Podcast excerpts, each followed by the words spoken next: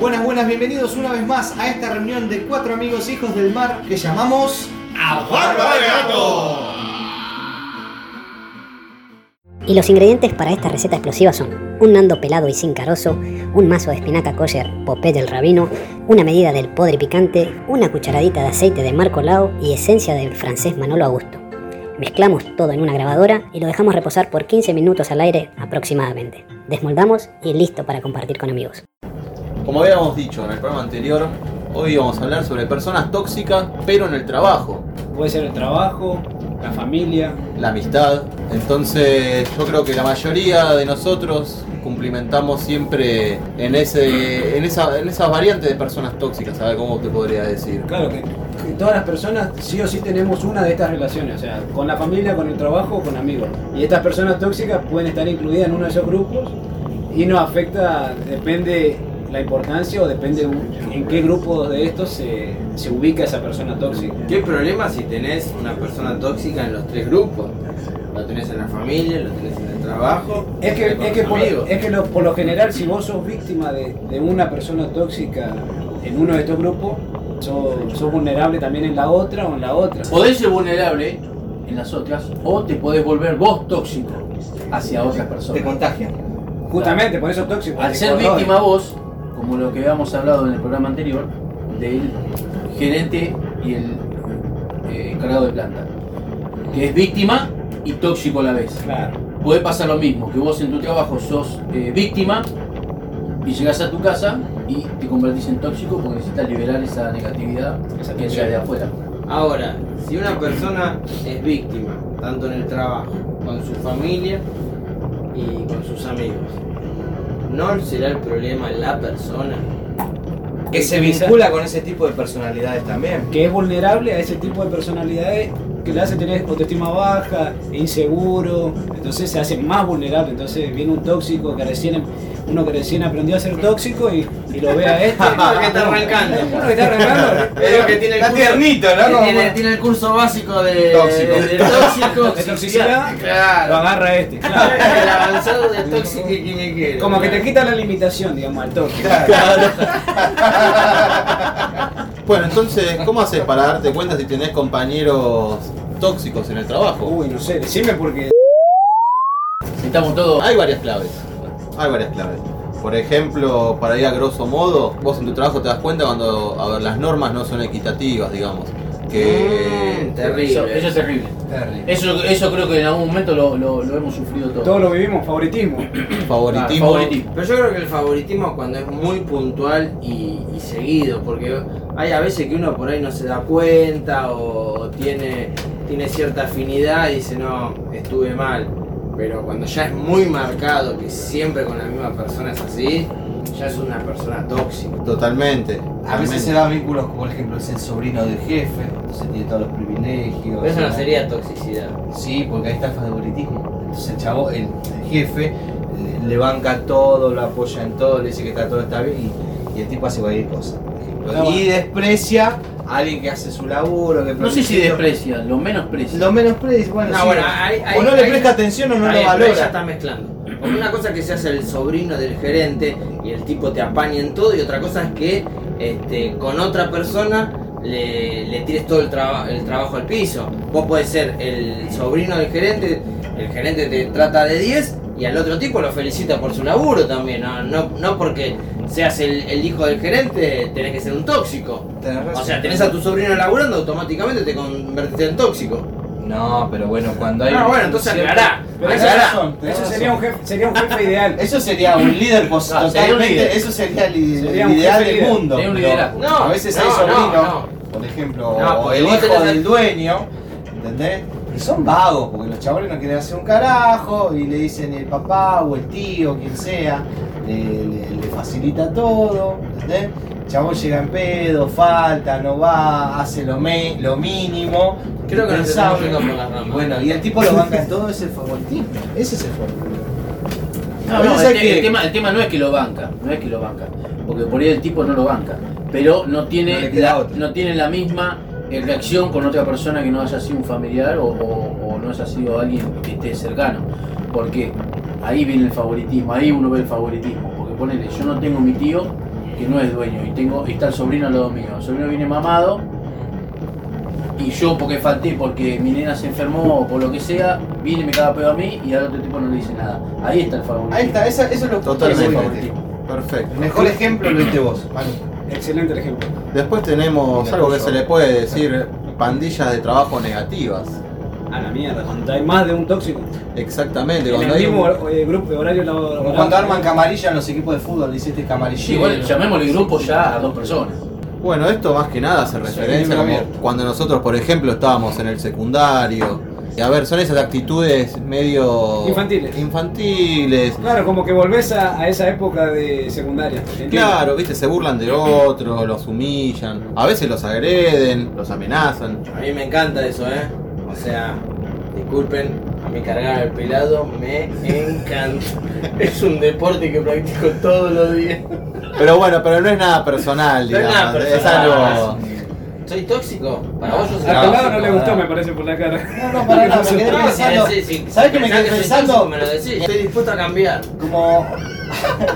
Entonces la pandilla, eh, o sea, volvés a la infancia, digamos, por así decirlo, y hace un chiste para que el otro se ría. o- Claro, también otra cosa es que se encubren y se defienden entre ellos, obviamente.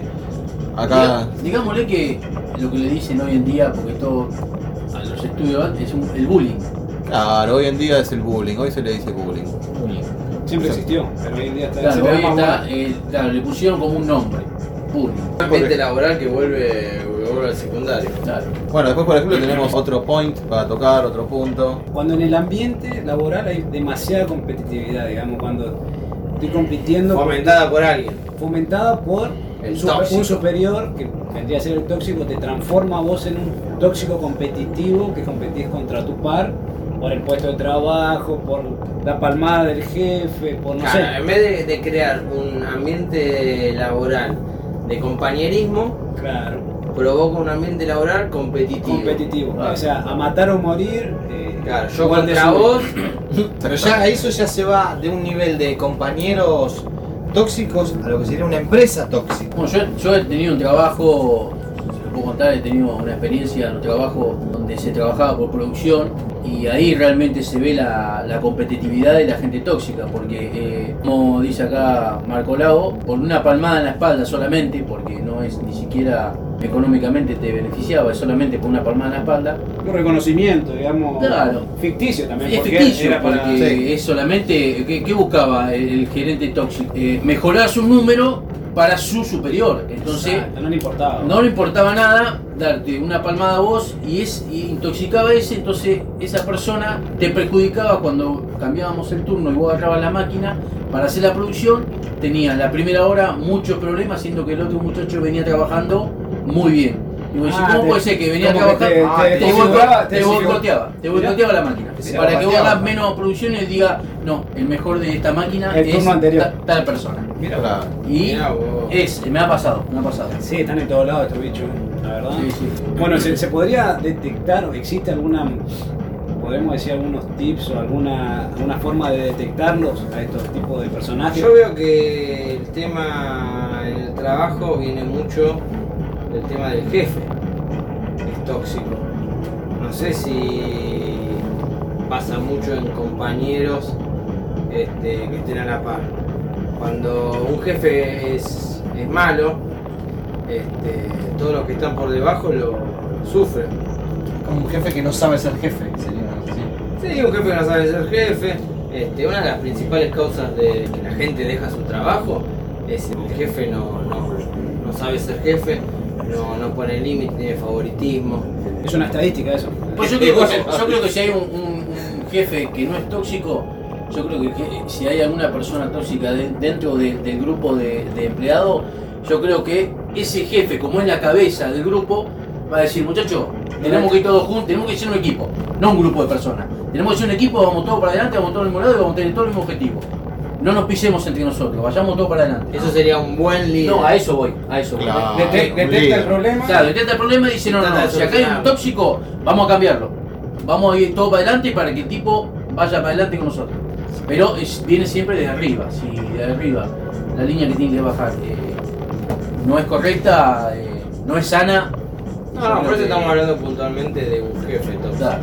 El jefe tóxico fomenta, fomenta la rivalidad, no fomenta el compañerismo, hace todo lo que esté a su alcance para tener rédito él de sus superiores y desmerecer a todos los que están abajo. O sea, dicen, toda la producción que está ahora es gracias a mí, porque estos son unos inútiles, no saben hacer nada, le tengo que estar diciendo esto, le tengo que estar diciendo lo otro, lo tengo que... Me, me vuelven loco. Entonces Eh, se lleva todos los laureles él. Me está llevando a, a lo que comenté que fue lo vivido. Es, es- fue así. Y la, la forma de detectar eh, así esta, por ejemplo, de detectar una persona tóxica es cuando vos estás deseando que este se vaya o, O sentir cuando- un alivio cuando la, cuando esa persona va. no está. cuando no está y, o cuando está y te está consumiendo toda tu, tu energía. Energía positiva y, y- y no estás centrado en lo que vos tenés que hacer, sino estás centrado Trabajás en mal. esa persona, claro. Trabajás mal. él se va y yo siento un alivio, claramente Ahí, estoy es- ante una persona tóxica. Una- nunca mejor dicho.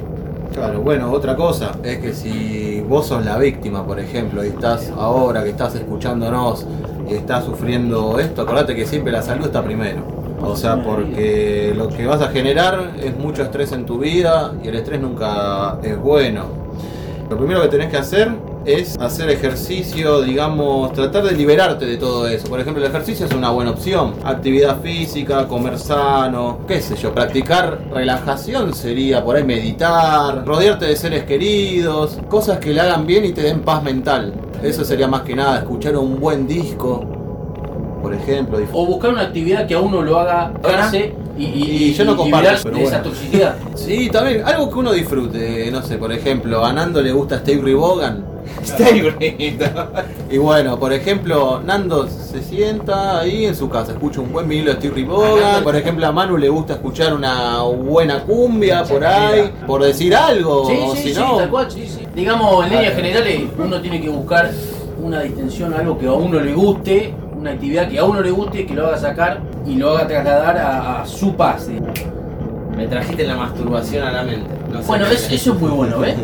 Eso es muy ¿Puede bueno. ser? Bueno, sí, ¿Puede porque ser? es, es, es un tipo de relajación donde la cabeza de uno va para otro lado. La podemos tratar, podemos tener un capítulo Ah, que sea la masturbación. Sí, sí, sí, sí, sí, sí, Sin totalmente. tabúes, eh, Totalmente. tabúes. Acá No, no. Totalmente. estamos todos. Y vamos a, vamos a nombrar los distintos tipos de masturbaciones.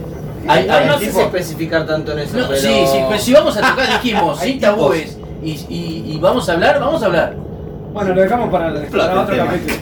Bueno chicos, la verdad, un gusto una vez más. Esta jornada compartida, esta tarde, noche, mediodía, lo que para ustedes sea más conveniente en el momento que lo hayan escuchado y lo hayan disfrutado.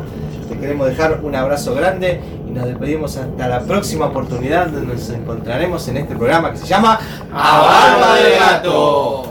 Che, ¿alguno no encontró una media por la duda? Recordá que si te gustó este podcast, compartirlo no cuesta nada y nos vas a ayudar a la comunidad de A Barba de Gato a seguir generando más contenido. Será hasta el próximo episodio.